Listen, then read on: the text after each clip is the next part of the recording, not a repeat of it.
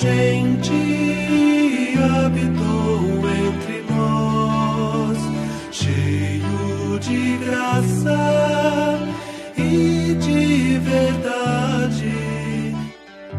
Você está ouvindo o podcast do Guilherme Kerr.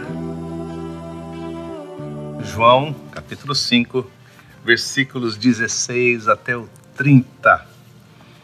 Deus Pai e Deus o Filho.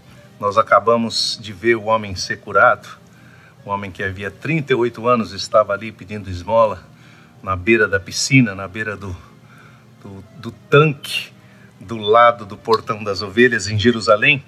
E os judeus bravos, porque os líderes judaicos bravos, porque o homem que tinha sido curado estava carregando sua esteira no dia do sábado e procurando uh, uh, ir contra Jesus por conta disso. A partir desta informação, porque o, o, homem que fora curado, depois que encontrou Jesus pela segunda vez no templo, uh, voltou para dizer para aqueles que tinham perguntado a ele quem que é que tinha curado você, olha, foi esse senhor, o Jesus, o tal de Jesus, o, o Messias, o que vem de Nazaré, Jesus de Nazaré, foi quem me curou. E a partir dessa informação, os judeus começaram a perseguir Jesus, por ele fazer milagres sem respeitar o descanso do sábado. Essa era a acusação que eles tinham para trazer contra ele. Coisa inacreditável, né? Pensar que é mais importante você guardar o sábado e o descanso do que curar uma pessoa doente. Mas Jesus os confrontou. Jesus não tinha esse temor que a gente às vezes tem das pessoas. Meu pai trabalha até agora, ele disse, por que eu não deveria trabalhar também? Ou seja, se tem um dia de descanso, então Deus parou de trabalhar? Meu pai está trabalhando até hoje. Essa resposta caiu meio atravessada para os judeus que daí para frente queriam matá-lo.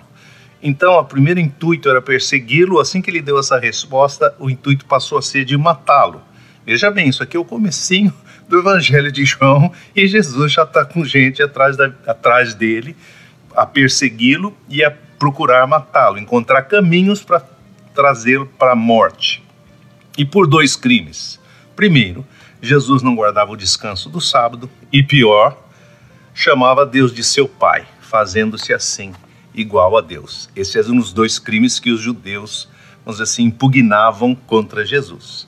Mas Jesus não se intimidava, não, e respondeu: Digo com absoluta verdade a todos vocês que o filho não pode fazer nada que não veja o seu pai fazendo.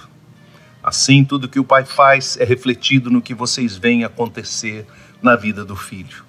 Porque o pai ama o filho e lhe mostra todas as coisas que está realizando para que ele as faça e coisas ainda maiores vai lhes mostrar ao ponto de todos ficarem maravilhados. Ou seja, ele não apenas diz que ele é filho de Deus, mas ele começa a falar da relação que ele tem com o Pai. E aqui ele faz um discurso mais ou menos longo, e nós vamos cobrir só esse discurso no nosso tempinho juntos hoje. Mas a primeira parte que, que ele faz nesse discurso é dizer: Eu só faço o que eu vejo meu pai fazendo. Se você está me vendo curar um homem que estava doente, há 38 anos, é isso que o pai está fazendo, porque eu vi o que ele estava fazendo e eu trouxe o reflexo daquilo que ele é, daquilo que ele faz. Eu sou a expressão do que o pai quer fazer aqui nessa terra. E diz assim: tudo que o pai faz está sendo refletido, você vai ver acontecer na vida do filho, porque o pai ama o filho e lhe mostra todas as coisas que está realizando para que ele as faça. Ou seja, o propósito do de Jesus, o Filho de Deus, aqui nessa terra. É refletir as coisas que o Pai está fazendo e deseja fazer aqui nessa terra. Então, ele é o reflexo daquilo que Deus tem um intento de fazer. Ele, é, é, ele clarifica, ele expressa aquilo que está no coração do Pai. Porque, da mesma maneira que o Pai levanta os mortos da sepultura e lhes dá vida, o Filho pode dar vida a quem ele quiser.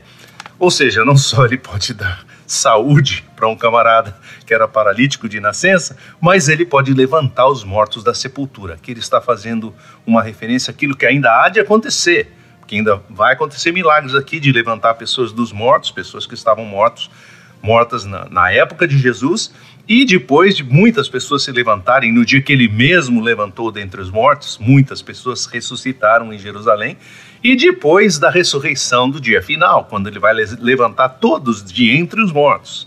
Na verdade, até a autoridade de juiz de todas as coisas o pai transferiu para o filho. Ou seja, ele está dando uma lição para eles. Vocês estão incomodados porque vocês acham que eu estou falando que sou filho de Deus? Então vou dizer mais para vocês. Eu sou aquele que faz o que o Pai deseja fazer, inclusive com relação à vida das pessoas e levantá-los da morte para a vida. E não apenas isso. Deus é juiz de todos, não é mesmo? Pois é, ele transferiu essa autoridade de juiz para mim, para o seu filho. Assim todos darão honra ao filho da mesma maneira que honram ao pai.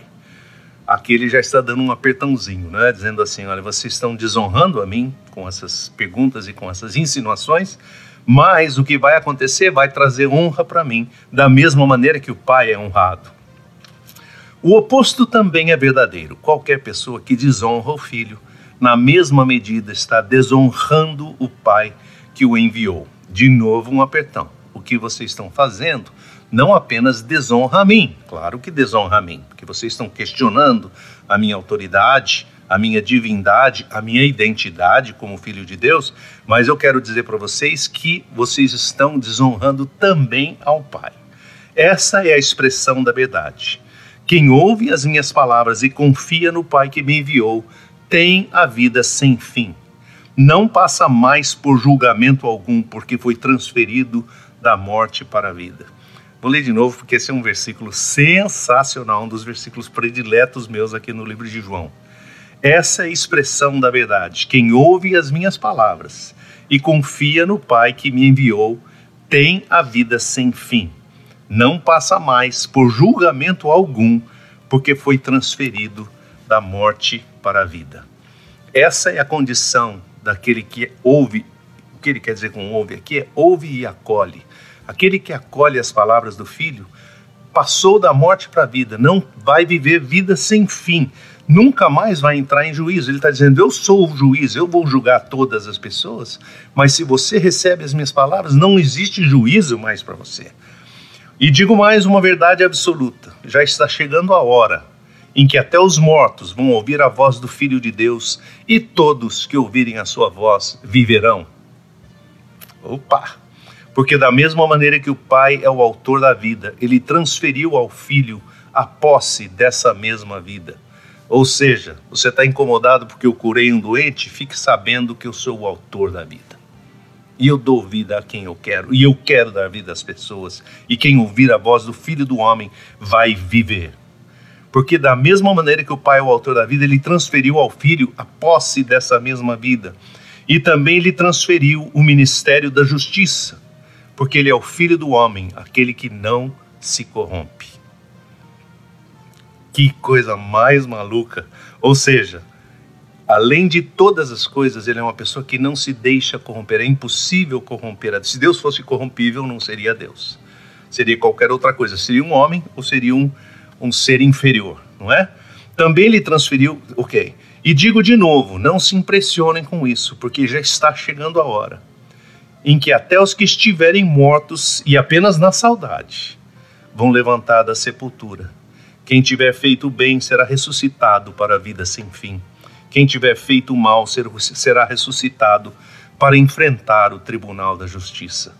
Porque eu mesmo não faço nada por minha conta, mas exerço a justiça baseada no que ouço. Assim, os meus julgamentos não são fruto da minha própria vontade, mas da vontade daquele que me enviou. De novo, ele coloca a sua vida como uma vida completamente identificada com a vida do Pai.